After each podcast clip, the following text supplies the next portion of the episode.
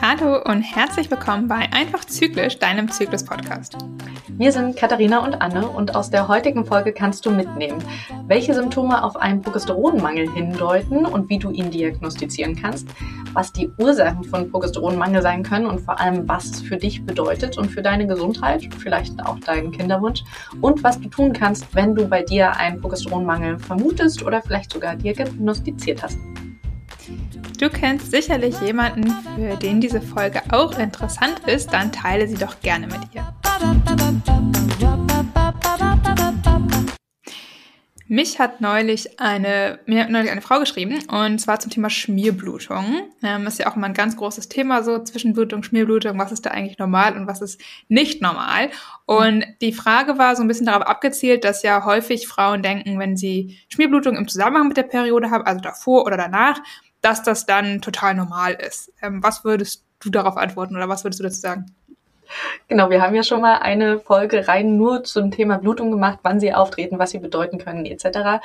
Und tatsächlich ist ein großer Unterschied, ob die Schmierblutung vor der Periode stattgefunden hat oder nach der Periode stattfindet. Ich sage immer, so eine Schmierblutung danach ähm, dürfen sein, nicht im großen Ausmaß, aber es kann halt sein, dass die Periode stark startet, also ich richtiges Blut sehe und dann wird es bräunlich immer mehr zum Ausfluss, dann zu Schmierblutungen und am Ende ist es nur noch Zervixschleim quasi, das so ausschleicht. Die Schmierblutungen vor der Menstruation Menstruation. Ein Tag davor ist vielleicht noch okay. Das heißt, dass die Menstruation jetzt einfach im Kommen ist. Also da kann ich mich dann schon ganz gut darauf vorbereiten. Wenn ich aber bis zu sieben Tage vorher schon Schmierblutungen habe, also dann ist das ähm, ein Zeichen von einem hormonellen Disbalance in dieser Phase. Wir haben ja letzte Folge über Östrogendominanz geredet, also dass wir zu viel Östrogen haben. Und Schmierblutung ist meistens ein Zeichen von zu wenig Progesteron. Und du bist ja hier von uns beiden so die Kinderwunschexpertin. Von daher weißt du vor allem, was Progesteronmangel eigentlich bedeutet. Genau, äh, unser heutiges Thema, wie ihr jetzt gehört habt, ist der Progesteronmangel. Und ähm, das heißt eigentlich einfach nur, dass genau nicht ausreichend Progesteron gebildet wird oder sich das Progesteron nicht genug im Körper verteilen kann, nicht genug wirken kann, um die Gebärmutterschleimhaut nach dem Eisprung aufrechtzuerhalten. Und das ist natürlich gerade bei Kinderwunsch nicht optimal, denn selbst wenn sich dann eine Eizelle eingenistet hat, kann das bedeuten, dass die Gebärmutterschleimhaut und damit natürlich auch die Eizelle und die Schwangerschaft eben nicht aufrechterhalten werden kann, weil die Gebärmutterschleimhaut langsam anfängt, in sich zusammenzufallen und abzubluten. Und äh, Progesteron ist deswegen eben auch ein sehr wichtiges Hormon in der Schwangerschaft, denn es hält insgesamt auch die ganze Schwangerschaft über ähm, die Schwangerschaft aufrecht. Und jetzt haben wir gerade schon gesagt, Schmierblutung vor der Periode sind so ein Anzeichen dafür, dass da eventuell ein äh, Problem mit dem Progesteron sein könnte. Ähm, vielleicht noch mal kurze Definition von Schmierblutung. Die hatten wir zwar auch in der Folge zur Blutung schon mal, aber ich weiß, dass das auch sehr häufig gefragt wird. Ja, wie unterscheide ich denn jetzt, was eine Schmierblutung ist oder mhm. eine normale Blutung? Ähm, magst du da noch was zu sagen, Anne? Genau, also von einer normalen Blutung spricht man tatsächlich in dem Moment, wo es deine gewohnte Blutungsstärke ist. Also jede Frau hat ja eine unterschiedliche Stärke, die für sie ganz typisch ist. Und ähm, in einer normalen Blutung sollte auch mindestens einmal tatsächlich richtig rötliches Blut sein, also was man auch als Blut und Gewebe erkennen kann. Alles andere, was nur so bräunlich, tröpfelnd ist, sortiert man eher in die Richtung Schmierblutung. Genau. Ich sage auch immer gerne, wenn eine Slip-Einlage ausreicht, dann ist es eher ein Zeichen für eine Schmierblutung. Also auch die kann schon ein bisschen rötlich sein. Ne? Also manchmal fließt sie ja doch auch ein bisschen schneller, aber es ist eben so leicht, dass ja, eine Slip-Einlage tendenziell von der Menge her ausreicht. Genau. Und ähm, das ist also so eine Schmierblutung vor der Periode ein mögliches Anzeichen für eben einen Progesteronmangel. Jetzt haben wir dann noch ein paar weitere Anzeichen. Ähm, über eins haben wir letztes Mal schon gesprochen, als wir über die Östrogendominanz gesprochen haben. Das ist so ein bisschen schwierig, glaube ich, einzuordnen, das, diese Symptome, weil es sind die typischen PMS-Symptome, die wir so kennen. Ähm, Vielleicht magst du dazu noch mal ganz kurz was sagen, weil bei PMS-Symptomen vielleicht noch mal ganz kurz wiederholen, was sind denn PMS-Symptome eigentlich und ähm, ja, was sind da die Ursachen oder warum kann Progesteronmangel da eine Rolle spielen? Ja, PMS heißt ja nichts anderes als prämenstruelles Syndrom, also all die Sachen, die im Zusammenhang des Zyklus mich an mir selber stören, die vor der Menstruation selber stattfinden. Ähm, und die können sowohl körperlich als auch psychisch oder mental sein. Viele Frauen erleben in dieser Zeit ähm, starke Stimmungsschwankungen Hautausschlag, Pickel, Migräne, ähm, Brustspannen kann man auch in dieser Zeit erleben. Brustspannen ist aber seltener eine Folge von ähm, Progesteronmangel, sondern tatsächlich eher diese starken Stimmungsschwankungen, ähm, vielleicht auch wirklich ein schlechter Schlaf mit nachts Schweißausbrüchen, sehr unruhig schlafen können, nicht zur Ruhe kommen zu können. Denn Progesteron ist eigentlich das Chill-Hormon, sagt man so ganz gerne. Das ist das, der Gegenspieler zu Östrogen quasi. Also Progesteron bringt uns eher zur Ruhe, ähm, sollte eher dafür sorgen, dass wir total gelassen sind, gut schlafen können. Und ähm, wenn uns das fehlt oder das nicht so zur Wirkung kommt, wie es eigentlich sollte, dann kann es eben sein, dass ich so eine große innere Anspannung habe, eine große innere Unruhe. Ähm, wer generell ab und zu auch mal mit Panikattacken oder so zu leiden, darunter leidet, der hat in dieser Zeit auch häufiger Panikattacken, also viel eher ein Herzrasen, ähm, Blutdruck, der nach oben schießt etc. Also das sind so ganz typische Zeichen von Progesteronmangel. Genau. Und nochmal vielleicht zur Zusammenfassung, PMS-Symptome haben wir letztes Mal in der Folge zum Östrogendominanz sehr ausführlich besprochen. Ähm, da vielleicht nochmal darauf hingewiesen, ähm, es gibt ja immer dieses relative und absolute Mangel beziehungsweise Dominanz. Mhm. Also ähm, wenn wir jetzt in dieser Phase, also in der Lutealphase zwischen Eisprung und Menstruation eben ein Ungleichgewicht haben, dann kann es entweder daran liegen, dass wir zu viel Östrogen im Körper haben und unser Progesteron eigentlich normal ist. Dann haben wir natürlich keinen Progesteronmangel, sondern dann ist es eben die Östrogendominanz. Und dann kann es aber auch sein, dass wir eben ein Ungleichgewicht haben, weil Östrogen normal ist, aber wir eben einen Progesteronmangel haben. Und das ist dann aber eben häufig dann, wenn wir eben auch zusätzlich zu diesen PMS-Symptomen dann noch andere ähm, Symptome wie zum Beispiel eben diese Schmierblutung vor der Periode ähm, bei uns entdecken können. Und ähm, ein weiterer äh, ja, Symptom, ein weiteres Symptom ähm, von Progesteronmangel, was du am besten vor allem erkennen kannst, wenn du NFP anwendest, also wenn du Zervixschleim beobachtest und auch deine Temperatur misst, um ähm, ja, deinen Eisprung zu bestätigen und vielleicht dann auch damit zu verhüten oder schwanger zu werden, ist, dass du eine ähm, verkürzte Lutealphase hast. Und eine verkürzte Lutealphase heißt, dass du ähm, eine Temperaturhochlage von unter 10 Tagen hast. Das ist auch immer ein Zeichen dafür, dass eben die Gebärmutterschleimhaut nicht ausreichend lange aufrechterhalten werden konnte, weil eben das Progesteron fehlt, aus welchem Grund auch immer, da kommen wir gleich nochmal drauf zu sprechen. Und dementsprechend ähm, ist dann eben generell es schwerer, schwanger zu werden. Mhm. Ähm, und es ist auch, führt eben auch häufiger zu frühen Fehlgeburten. Also wenn du schon öfter Fehlgeburten hattest oder jetzt schon länger versuchst, schwanger zu werden und vielleicht Schmierblutung vor der Periode hast oder merkst, deine Lutealphase ist relativ kurz, dann könnt, ist das ein sehr klares Anzeichen ähm, dafür, dass ähm, nicht ausreichend Progesteron in deinem Körper wirken kann, weil es eben nicht vorhanden ist oder weil es zwar vorhanden ist, aber dann nicht wirken kann. Genau. Genau. Ja, Ärzte oder Ärztinnen sprechen ja ganz gerne von Gelbkörperschwäche. Ähm, Gelbkörper ist quasi das Follikel oder das Bläschen, aus dem die Eizelle rausgehüpft wird, äh, ist und das produziert dann dieses sagenumwogene Progesteron, von dem wir jetzt die ganze Zeit reden. Und dieser Gelbkörper sollte eben über diese zehn Tage mindestens das Progesteron bilden. Wenn es weniger ist, spricht man von Gelbkörperschwäche.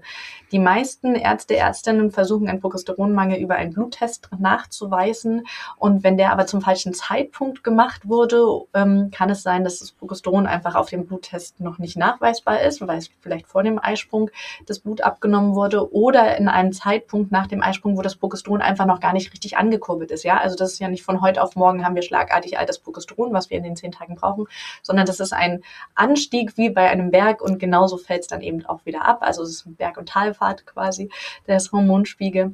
Und deswegen bin ich immer recht vorsichtig, wenn Ärzte, Ärztinnen allein nur wegen einem einzigen Blutbild sagen, sie haben eine Gelbkörperschwäche sondern von Gelbkörperschwäche spricht man wirklich nur, wenn es unter diese zehn Tage fällt, diese Zeitraum von Eisprung bis zur Menstruation. Ähm, alles andere kann man als Progesteronmangel werten, aber dann ist eben die Frage, woran liegt es? Und es muss eben nicht unbedingt die Gelbkörperschwäche sein. Ja, da möchte ich nochmal ganz kurz einhaken, weil ich glaube, das ist nochmal wichtig vielleicht zu dem ganzen Thema, wie wird denn Progesteronmangel eigentlich diagnostiziert? Wir haben jetzt ein paar Symptome gesagt, die man bei sich selbst sehr gut beobachten kann, also wo man gar nicht mal unbedingt jetzt einen Arzt oder eine Ärztin braucht, die das ähm, einem bestätigt, sag ich mal. Genau, und wenn man dann eben zu Arzt oder Ärztin geht, dann finde ich nochmal wichtig, darauf hinzuweisen, dass man wirklich darauf achtet, wann dieses Blutbild gemacht wird. Denn ich glaube, standardmäßig ist es irgendwie zwischen 19. und 21. Zyklustag, mhm. weil davon ausgegangen wird, sag ich mal, dass der Eisprung an Tag 14 stattgefunden hat und so ungefähr fünf bis sieben Tage nach dem Eisprung ist eben das Progesteron eigentlich auf dem Höhepunkt und deswegen misst man eben oder wertet man eigentlich zwischen 19 und 21. Zyklustag das Progesteron aus.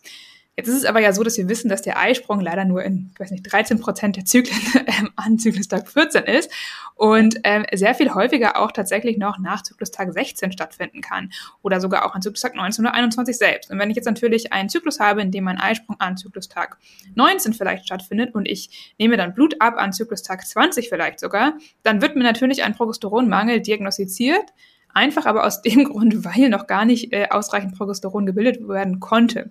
Deswegen, wenn du jetzt NFP anwendest ähm, und weißt, wann deine Temperaturhochlage startet, dann würde ich immer raten, so naja, frühestens so fünf Tage nach der ersten höheren Messung eigentlich dann auch Progesteronwerte zu nehmen, denn auch nur das ist dann irgendwie äh, wirklich aussagekräftig. Mhm.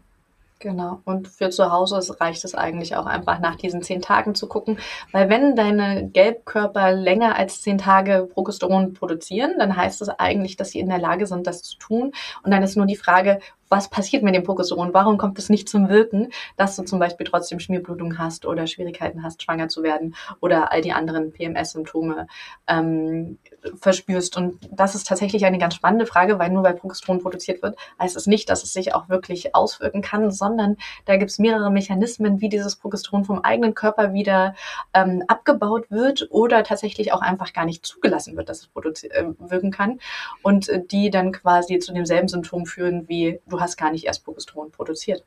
Ja, magst du vielleicht da gleich mal weiter erzählen? Du hast jetzt gerade so schön angefangen. Ähm, was ist denn eine Möglichkeit? Sagen wir mal, mein Körper produziert eigentlich ausreichend mhm. Progesteron, aber trotzdem habe ich dann vielleicht diese Schmierblutung vor der Periode.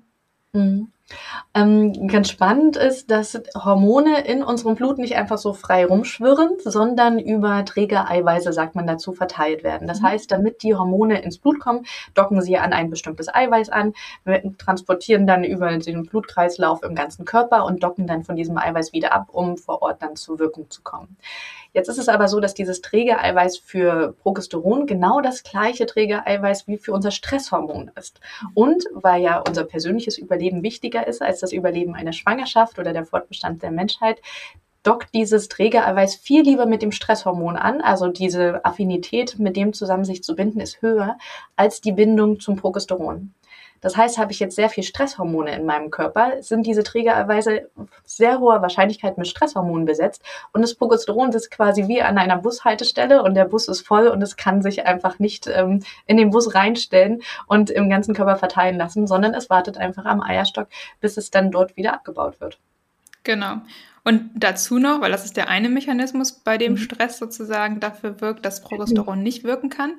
Ähm, und das andere ist, dass tatsächlich ähm, Progesteron genutzt wird, um unser Stresshormon Cortisol zu bilden. Das heißt, wenn unser Körper vielleicht sowieso schon nicht ausreichend Progesteron gebildet hat oder sogar ausreichend gebildet hat, ähm, dann und wir sehr viel Stress haben, dann wird eben dieses Progesteron, was wir haben, genutzt, um Cortisol zu bilden.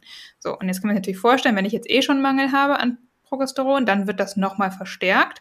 Aber mhm. selbst wenn ich vielleicht ausreichend Progesteron habe, kann dann eben, wie auch Anne eben schon erzählt hat, über den anderen Mechanismus, auch nach diesem Mechanismus eben das Progesteron nicht wirken, weil es sehr schnell eben zu Cortisol umgewandelt wird.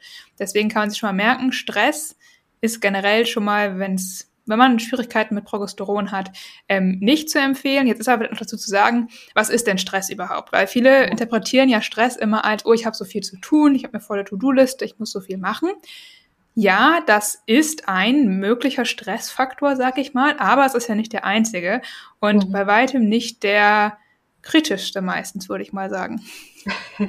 ja, ist ganz unterschiedlich. Also bei manchen ist es natürlich dieses Mental Load, sagt man auch dazu, also dieses ganze Gedankenrasen, immer in Hektik sein. Ähm, emotionaler Stress kann auch mhm. dazu kommen. Wenn es jetzt ein Kinderwunsch ist, dann setze ich mich natürlich ab einem bestimmten Zeitraum auch unter Druck. Das kann am Ende auch Stress machen oder es macht definitiv auch Stress, auch wenn ich mich mit meinem Freund, Partner, Partnerin, Familie etc. gestritten habe. Auch das macht Stress. Aber es gibt eben auch ganz viel körperlichen Stress, den wir total unterschätzen. Sei es, dass ich sehr viel Sport mache. Ähm, für die eine ist es schon ähm, Hochleistungssport und die andere sagt, nee, das ist doch mein normales Pensum, ist doch ganz normal. Also da sich auch mal zu hinterfragen, wie viel Stress setze ich da meinem Körper aus und vor allem, ähm, ist passend zu dem körperlichen Stress, den ich habe, also diese Beanspruchung, passt dazu auch mein Kalorienaufnahme. Weil tatsächlich jedes Mal, wo ich zu wenig esse oder zu wenig Kalorien einnehme im Vergleich zu den Kalorien, die ich verbrenne, bedeutet das für meinen Körper Stress und er schüttet Stresshormone aus. Und ähm, neben der reinen Kalorienzahl zählt aber auch, was ich esse. Ähm, es gibt Lebensmittel, die sorgen dafür, dass Stresshormone ausgeschüttet werden. Kaffee ist ein ganz klassisches Beispiel. Kaffee macht uns munter, weil unter anderem Adrenalin und Stresshormone ausgeschüttet werden durch die Einnahme. Und gilt auch für alles andere, was Koffein oder Tein drin hat. Aber es kann eben auch sein, dass ich zum Beispiel eine Nährstoffmängel habe, Spurenelemente mir fehlen, Mikronährstoffe etc. Auch das sorgt wieder für die Ausschüttung von Stress in meinem Körper. Genau, ähm, das würde ich auch einfach so unterschreiben. Und dazu würde ich noch sagen, dass auch natürlich zum Beispiel ein Schlafmangel für Stress sorgt. Ne? Mhm. Also viele sind ja vielleicht so, ja, ach, sechs, sieben Stunden Schlaf die Nacht ist für mich schon ausreichend und dann stehe ich morgens auf, mache schon mal eine Stunde Sport, gehe direkt zum ersten Meeting, ähm, esse schnell in der Mittagspause mein Mittagessen, arbeite nebenbei weiter, dann abends Schluss und gehe sofort mit meinen Freunden essen ähm, und bin dann abends irgendwann um 10 oder um 11 im Bett, äh, lese dann oder gucke dann noch Netflix irgendwie drei Stunden und schlafe dann erst so. Ich sag mal so, wenn dein Tagesablauf so oder ähnlich aussieht, dann könnte das für deinen Körper zu viel Stress bedeuten. Denn einfach mal zwischendurch Ruhepausen zu haben und irgendwie wieder runterzukommen, mal tiefer durchzuatmen, sag ich mal, ähm, ist dann schon etwas, das auch sehr wichtig ist und man jetzt jeden Tag so voll getaktet hat, von morgens bis abends, ohne da irgendwie mal ja, eine Sekunde, sag ich mal, Freiraum zu haben, sich zu überlegen, wonach ist mir gerade eigentlich, sondern einfach nur darum hastet, ist das immer schon ein Anzeichen davon, dass der Tagesablauf vielleicht ein bisschen zu voll und zu gestresst ist. Zudem mhm. natürlich, was Anne jetzt eben alles schon so gesagt hat. Ja, und in dem Tagesablauf, den du gerade nanntest, da hat ja das Frühstück äh, eher gefehlt. Und tatsächlich hungern ist, also selbst wenn ich am Ende des Tages genügend Kalorien aufgenommen habe, zu dem Vergleich, was ich verbraucht habe, wenn ich zwischendrin richtig einen Hunger hatte und den ignoriert habe, löst das Stress aus, ja. Also ja. ich kann nicht nur am Ende des Tages gucken, passt die Summe, sondern auch habe ich die Summe ordentlich über den Tag verteilt, damit mein Körper gar nicht erst in eine Stressreaktion gekommen ist. Genau. Also wir hatten fest, Stress in all den Formen, die wir jetzt gerade genannt haben, ist eben ein möglicher, ähm, eine mögliche Ursache für Progesteronmangel. Ähm, und dazu kommt noch eine Sache, die sehr wichtig ist, äh, wenn es um Kinderwunsch geht, die sich da häufig auch angeschaut wird und die eben auch Progesteron eine wichtige Rolle spielt, und das ist die Schilddrüse. Äh, mhm. Viele, viele Frauen haben ja mit äh, Schilddrüsenfunktionsstörungen zu kämpfen. Die meisten haben eine Unterfunktion. Ähm, und es ist so, dass Schilddrüsenhormone eben die Freisetzung von Progesteron stimulieren. Das heißt, eine gesunde Schilddrüse ist auch wichtig, damit eben ausreichend Progesteron freigesetzt wird und dann eben auch eine stabile Lutealphase ohne Schmierblutung in deinem Zyklus stattfinden kann. Ähm, deswegen sind sowieso bei, ich sag mal, Zwischenblutungen im Zyklus, wenn man da sehr viele hat, generell ist immer ein Anzeichen, dass mit der Schilddrüse was nicht stimmen könnte. Ähm, und da sollte man auf jeden Fall einmal nachschauen. Was das ganze Thema Schilddrüsendiagnostik angeht, muss man, glaube ich, auch immer so ein bisschen vorsichtig sein. Auch da wird leider häufig in den äh, Praxen nicht ausreichend nachgeforscht. Meistens wird nur der sogenannte TSH abgenommen. Das ist so ein bisschen das das Steuerungshormon des Gehirns eigentlich, das die Schilddrüsenaktivität steuern sollte, äh, soll. Ähm, nachdem wird meistens dann eine Über- oder Unterfunktion diagnostiziert. Ich würde immer noch einen Schritt weitergehen und auf jeden Fall auch die eigentlichen Schilddrüsenhormone diagnostizieren lassen. Das sind das FT3 und das FT4. Und mhm. am besten auch direkt noch ähm, Ultraschall der Schilddrüse mitmachen lassen und auch die Antikörper mitbestimmen, damit auch ähm, Hashimoto dann entweder diagnostiziert oder ausgeschlossen werden kann. Da ist meine Erfahrung, ich habe selbst eine Schilddrüsenunterfunktion, dass das nicht immer gemacht wird. Also da bitte immer darauf hinweisen, dass das wirklich alles gemacht wird und was auch sinnvoll sein kann bei einer Schilddrüsenunterfunktion, dass man mal schaut, ob man denn genug Jod ähm, zu sich nimmt oder Jod im Körper hat. Denn Jod ist das wichtigste Hormon eigentlich, das ähm, ja für die Schilddrüsenhormonbildung eigentlich gebraucht wird. Und wenn ich da einen Mangel habe, können natürlich nicht genug Schilddrüsenhormone gebildet werden. Und dann kann das da auch zu einer Unterfunktion führen, was dann wiederum sich auf unseren Zyklus auswirken kann, indem wir dann eben einen Progesteronmangel haben. Hm, genau, bei Jod dann aber auch aufpassen, zu viel Jod, also zu viel des Guten ist dann auch wieder Gift für die Schilddrüse. Also da ist es wirklich ein schmaler Grat. Man sagt immer, man soll so eine Jodquelle in seiner Lebensweise haben, sei es jetzt die, das Jodsalz oder die Jodzahnpasta oder jodreiches Essen über Algen, Fisch, was auch immer, aber eben nicht alles drei gleichzeitig. Das kann dann auch wieder Gift sein. Und ähm, für Schilddrüse ist Vitamin D am besten durch tatsächliches Sonnenlicht jeden Tag draußen in der Sonne sich bewegen. Selbst im bewölkten ähm, Zustand kriegen wir draußen mehr Sonnenlicht als in der Wohnung drin. Von daher, ähm, bei Schilddrüsenunterfunktion kann man auch einiges für sich tun. Genau. Ja, ich glaube, das sind somit die wichtigsten Ursachen eigentlich, was Progesteronmangel angeht. Ich glaube, eine Sache, ähm, wir hatten jetzt gerade am Wochenende ja einen NFP-Kongress, auf dem wir beide äh, waren und da wurde auch das ganze Thema ähm, Hormonungleichgewichte, die dann eben auch zu einem unerfüllten Kinderwunsch führen können, besprochen. Und da war eben ein großes Thema auch nochmal, woran man äh, Progesteronmangel noch so ein bisschen erkennen kann, wenn man NFP anwendet. Und zwar ist es eine gestörte Follikelreifung, also mhm. die erste Zyklusphase sozusagen ähm, von Menstruation bis Eisprung. Denn die deutet auch schon darauf hin, wie die Hormonsituation im Körper eigentlich gerade so ist. Denn was ich auch immer so gerne sage, ist, die ähm, Hormone im Zyklus bauen aufeinander auf und das Progesteron, also die Lutealphase, ist am Ende. Das heißt, wenn davor irgendwo was nicht richtig gelaufen ist, habe ich auch immer Schwierigkeiten in meiner Lutealphase und eben dann häufig auch mit dem Progesteron. Ähm, und so eine Störung der Follikelreifung kann man zum Beispiel erkennen, wenn die Follikelphase relativ lang ist, mhm. ähm, also dann eher schon über 20, 25 Tage lang, würde ich mal sagen. Oder man kann es auch manchmal daran erkennen, dass man ähm, mehrere Zervixschleimhöhepunkte hat. Also für die, die jetzt NFP anwenden, die wissen, was ich damit meine. Ähm, das heißt, dass ich ähm, häufiger Phasen habe, in denen ich vielleicht schon sehr gute Zervixschleimqualität hatte, dann hat äh, die Qualität wieder abgenommen und dann fünf Tage später hatte ich vielleicht den nächsten Zervixschleimhöhepunkt. Das ist immer ein Zeichen dafür, dass der Körper diese Eireifung zwischendurch mal kurz pausiert hat, meistens mhm. aufgrund eines Stressfaktors.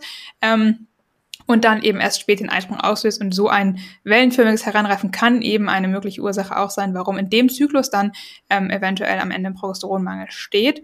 Ähm, oder auch, das hatten wir jetzt nochmal besprochen, das fand ich auch sehr interessant, ähm, wenn die Follikelphase zu kurz ist, also wenn die Follikelphase unter zehn Tage ist und die erste höhere Messung dann entsprechend schon an Zyklustag 10 stattfindet, dann deutet das auf eine eher schlechte Eizellenqualität hin, die dann tatsächlich häufig eher ähm, Richtung Wechseljahre ähm, vorkommt. Es kann aber auch immer mal sein, dass ein Zyklus zwischendurch bei jeder Frau, sag ich mal, ähm, so vorkommt. Das ist ja immer, wenn es einmalig vorkommt, nichts, worum man sich jetzt sofort Sorgen machen muss. Mhm. Ähm, Genau, das wird nochmal wichtig zu sagen. Und ganz generell nochmal vielleicht zum Progesteronmangel, das ist nichts Chronisches, was ich einmal diagnostiziert bekomme ähm, und dann habe ich irgendwie eine Krankheit, sondern es ist immer ein Hormonungleichgewicht, was wir jetzt schon besprochen haben, an verschiedenen Ursachen liegen kann. Und es ist immer etwas, was ich ändern kann. Und ich habe, sage ich immer, ich habe jeden Zyklus erneut die Chance, eine stabile Lutealphase zu bekommen.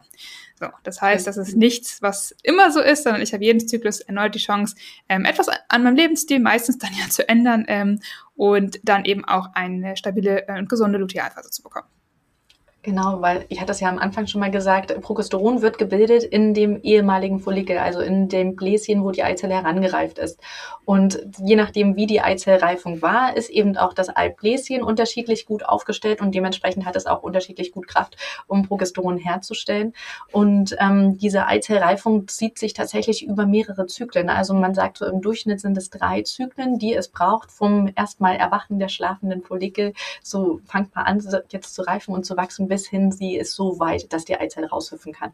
Und diese drei Zyklen, je nachdem, wie du in dieser Zeit lebst, wie du dich ernährst, wie viel Stress du hast, etc., beeinflussen eben, wie dann am Ende das Follikel fähig ist, das Progesteron zu bilden. Das heißt, du hast jedes Mal drei Monate, also kriegst quasi die Antwort, wie die letzten drei Monate für deinen Körper waren. Und das ist aber in dem Sinne eigentlich ein gutes Feedback, weil du dadurch, ähm, wenn es über mehrere Zyklen du für eine Verbesserung siehst, dann weißt du auch, das ist richtig, was du gerade tust. Und das motiviert natürlich total, um dran zu bleiben. Total. Mir ist noch eine Sache gerade eingefallen, die, glaube ich, auch sehr häufig mit Progesteronmangel in Verbindung steht, die jetzt gar nicht in unseren Notizen steht. Und zwar das ganze Thema Mönchspfeffer. Mhm. Ähm, das äh, Mönchspfeffer ist ja eine Heilpflanze, sag ich mal, der ja zugeschrieben wird, dass sie unseren Zyklus regulieren kann, dass sie ihn regelmäßiger machen kann, dass sie bei unerfülltem Kinderwunsch helfen kann. Und ähm, das stimmt bedingt. Ähm, mhm. Mönchspfeffer kann dafür sorgen, dass der Prolaktinspiegel ähm, im Körper gehemmt wird. Prolaktin ist eigentlich, ich sag mal, unser milchbildendes Hormon. Das klingt immer so, als wäre das nur in der Schwangerschaft oder nachher in der Stillzeit vorhanden. Ist es aber nicht. Es kommt auch natürlich so in unserem Körper vor. Und da kann es sein, wenn wir einen Prolaktinüberschuss haben, der häufigerweise auch auf Stress zurückzuführen ist, ähm, ja. dass das dafür sorgt, dass das Progesteron eben auch nicht ausreichend äh, wirken kann. Und wenn ich so einen Prolaktinüberschuss habe und dann Mönchspfeffer nehme, dann kann es dazu führen, dass ich tatsächlich eine stabile Lutealphase bekomme. Wenn aber die Ursache für meinen Progesteronmangel ähm, eine andere ist, dann hilft äh, der Mönchspfeffer nicht. Ja, genau. Also diesen Prolaktinüberschuss hatte ich, glaube ich, schon mal kurz erwähnt. Den merke ich vor allem an diesen empfindlichen Brüsten vor meiner Menstruation. Also das ist so ein sehr, sehr eindeutiges Zeichen dafür, wenn die Brüste sehr geschwollen sind, ähm, vielleicht sogar richtig schmerzen, jede Berührung wehtut, manchmal die Brustwarzen schon um Gottes Willen gar nicht in die Nähe kommen. Da schreit man schon auf vor Schmerzen. Das ist ein eindeutiges Zeichen von Prolaktinüberschuss. Und wie Katharina schon sagte, das ist ähm, wieder Stress, weil Stresshormone dafür sorgen, dass Prolaktin nach oben schießt. Und wirklich nur dann empfehle ich auch den Mönchspfeffer an Ansonsten kann der nämlich meine eigentliche Hormonbalance sehr durcheinander bringen, weil da eben auch Stoffe drin sind, die so ähnlich wirken wie Progesteron. Und wenn ich das dann vor allem drei Monate am Stück jeden Tag im Zyklus nehme, wie es gerne verschrieben wird, ähm, kann das dafür sorgen, dass ich wieder äh, dafür sorge, also dass, dass zu viel Progesteron quasi in meinem Körper die Eizellreifung ähm, reduziert oder nach hinten verschiebt, den Eisprung vielleicht noch unterdrückt und dann kommt noch mehr Chaos in das eh schon auseinander oder labile ähm, Hormonsystem rein. Von daher seid da bitte ganz vorsichtig bei der, ich finde ja fast schon, das ist eine, eine Modeverschreibung gerade. Ja. Also so viele Frauen, die mit Mönchspfeffer ja. zu mir kommen. Also ich, ich weiß, ich habe es damals auch bekommen, als ich gar keine Periode hatte sozusagen mhm. oder dann angefangen habe, wieder Blutungen zu haben, aber eigentlich nie Eisprünge hatte, äh, ja. weil es eben hieß, ja, es macht den Zyklus regelmäßiger. Das Problem bei mir war aber ja, ich hatte ja gar keinen Eisprung. so, und äh, ich hatte zwar Stress, aber ich hatte auch einfach meinem Körper nicht ausreichend Energie zur Verfügung gestellt und deswegen bei einer hypothalamischen Amenorrhoe zum Beispiel, wie ich es damals auch hatte, bringt, äh, bringt Menstruation natürlich auch einfach überhaupt nichts. Ähm, deswegen da muss man wirklich immer, wie du schon gesagt hast, vorsichtig sein ähm, und lieber mit anderen Mittelchen oder vielleicht auch Lebensumstellungen dann äh, daran arbeiten, ins Hormongleichgewicht zu kommen.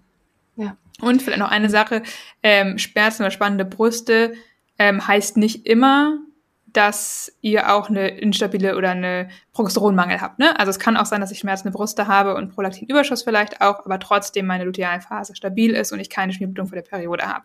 Ähm, also das nochmal vielleicht, das eine heißt nicht immer das andere.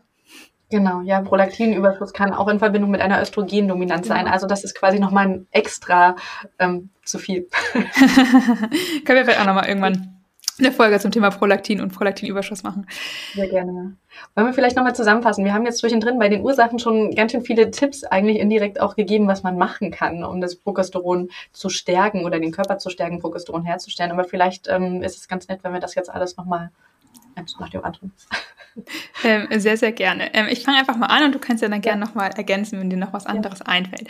Also wir haben festgestellt, ein wichtiges Thema bei Progesteronmangel ist Stress. Deswegen auf jeden Fall Stress vermeiden. Klingt immer so blöd, ich weiß, kann man schwierig, aber worauf du auf jeden Fall schon mal achten kannst, ist, dass du ausreichend Schlaf hast. Ähm, empfohlen sind da tatsächlich acht Stunden die Nacht. Ähm, das ist etwas, woran man sich schon möglichst halten sollte. Ich sag mal, wenn man eine Nacht mal nur sechs oder siebeneinhalb Stunden schläft, ist das jetzt nicht gleich schlimm, aber man sollte sich eben im Durchschnitt ungefähr daran orientieren. Und dann wissen wir natürlich auch alle, dass wir äh, viel zu tun haben täglich. Wir leben in einer Gesellschaft, in der äh, jeder immer busy ist und wo man auch, wo viel auch von einem erwartet wird einfach. Ich glaube, das ist, ist uns allen bewusst. Ähm, aber dass man trotzdem eben versucht, sich seine Ruhepausen zu nehmen. Und das kann für jede Person ein bisschen anders aussehen. Ich sag mal, wenn man jetzt eigentlich sehr viel Sport macht, ist es einfacher zu sagen, okay, ich baue auch mal einen Rest Day ein. Und das würde ich auch jeder Person empfehlen. Denn übermäßiger Sport, haben wir auch schon drüber gesprochen, ist Stress für den Körper. Ähm, das heißt, da wirklich darauf achten, dass ihr euch auch Ruhephasen gönnt, Ruhetage gönnt, ausreichend Energie zu euch nehmt, dass ihr gar nicht erst erst ins Hungern kommt.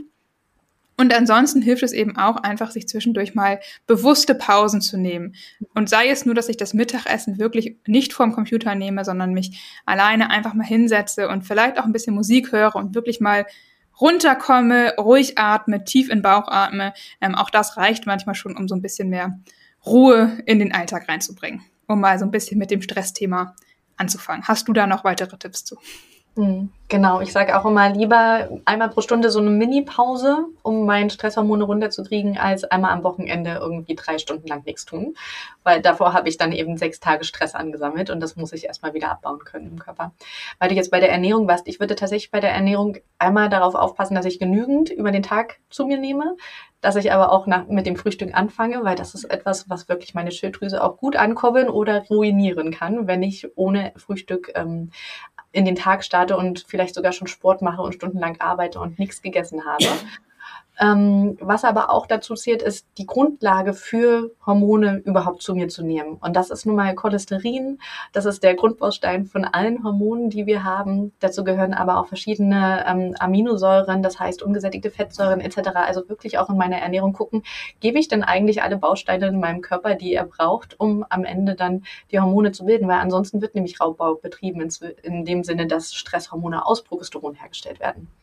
Ja, und da finde ich immer ganz wichtig zu ergänzen, dass eben Fette gut sind, also dass gesunde Fette genommen werden sollen. Also alles, was Leitprodukte sind, sind für die Hormone ehrlicherweise nicht so gut, auch nicht, wenn man übergewichtig ist. Also ich sag mal, Übergewicht generell ist für den Hormonhaushalt nicht gut, Untergewicht auch nicht, also beides nicht gut, aber ähm, trotzdem sollte man jetzt nicht versuchen abzunehmen, indem man Leitprodukte zu sich nimmt, sondern wirklich dann generell die Ernährung umzustellen auf äh, komplexe Kohlenhydrate, auf ausreichend Proteine und eben auf gesunde Fettquellen wie zum Beispiel Nüsse, Avocado, Olivenöl und Co. Also das ist nochmal wichtig und Zucker generell, klar, ich sag mal, ja, verarbeitete Lebensmittel wie Zucker, Weizen etc. sind, wie man weiß, generell nicht so besonders gut für den Körper und damit natürlich auch nicht für den Hormonhaushalt. Oh Wunder, heißt jetzt nicht, dass man nie wieder Zucker essen darf oder nie wieder Weizen essen darf. Ich glaube, also kann ich zumindest für mich sprechen, ich esse es auch regelmäßig mal, aber ähm, ich versuche eben natürlich schon größtenteils eben auf komplexere Kohlenhydrate zurückzugreifen und jetzt nicht jeden Tag mir eine Tafel Schokolade reinzupfeifen. Ähm, also ich glaube, da muss man eben, ist wie immer die äh, Balance das Wichtigste. Genau, ja, ich sage immer, wenn der Genuss von der Essenssünde, sage ich mal, groß genug ist, dann macht er das, äh, die Sünde wieder wett, weil der Genuss dafür sorgt, dass positive Hormone ausgeschüttet ja. werden und Glückshormone, ja. Genau, ähm, zum Thema Essen oder vielleicht eigentlich ist es nicht unbedingt ein Essensthema. Vitamin D wird ja der, vom Körper eigentlich gebildet, wenn wir draußen sind, aber das ist in unseren Breitengraden über den Winter eigentlich so gut wie gar nicht möglich. Deswegen kann man Vitamin D auch supplementieren. Ähm, es ist auch in wenigen Lebensmitteln drin, aber wirklich sehr, sehr wenig und da müsste man Massen von essen. Von daher ähm, guckt, dass ihr so viel wie möglich draußen unterwegs seid, weil das Licht nicht nur dafür sorgt, dass ihr Vitamin D produziert, sondern es regt auch eure Schilddrüse an und es sorgt einfach generell dafür, dass der Stoffwechsel in Gang kommt, dass ihr vielleicht nicht unbedingt den Kaffee auch am Morgen braucht.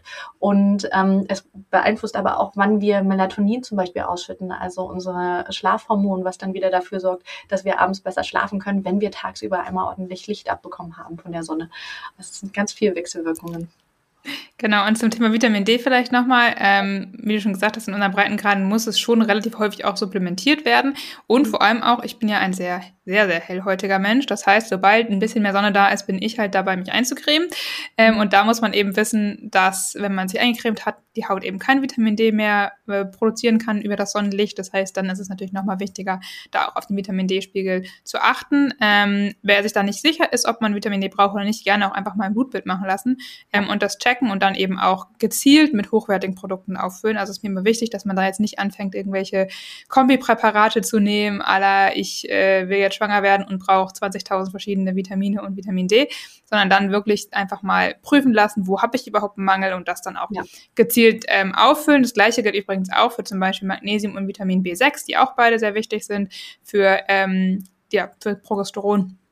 Auch da bitte nicht einfach wahllos anfangen, äh, das zu nehmen, sondern am besten wirklich prüfen lassen, ob da überhaupt Mangel ist. Und da sollte auf jeden Fall eine Alternative sein, zu versuchen, das Ganze über die Nahrung aufzunehmen. Ähm, Magnesium zum Beispiel in Kürbiskernen auch mit drin, ähm, die kann man ganz gut mit einbauen. Genau, und nicht immer nur auf Tabletten zurückgreifen, auch wenn ich weiß, dass es natürlich manchmal die einfachere Lösung ist. Genau.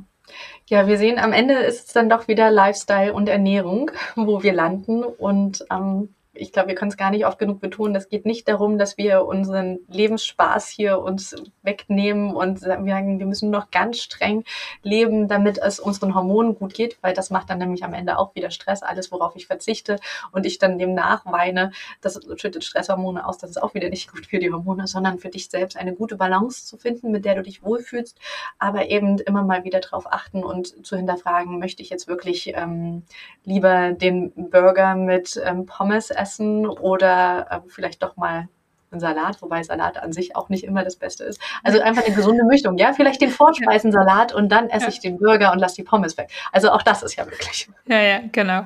Ähm, sehe ich ganz genauso. Also ich glaube, Balance ist immer irgendwie so 80-20, sag ich mal, das Wichtigste. Und ich glaube, was, was viele, wenn man jetzt so eine Ernährung so ein bisschen umstellt oder den Lebensstil umstellt, ne, viele, die jetzt zum Beispiel sagen, oh, ich brauche morgens einmal einen Kaffee oder ich brauche ganz viel Kaffee, sonst bin ich nicht wach.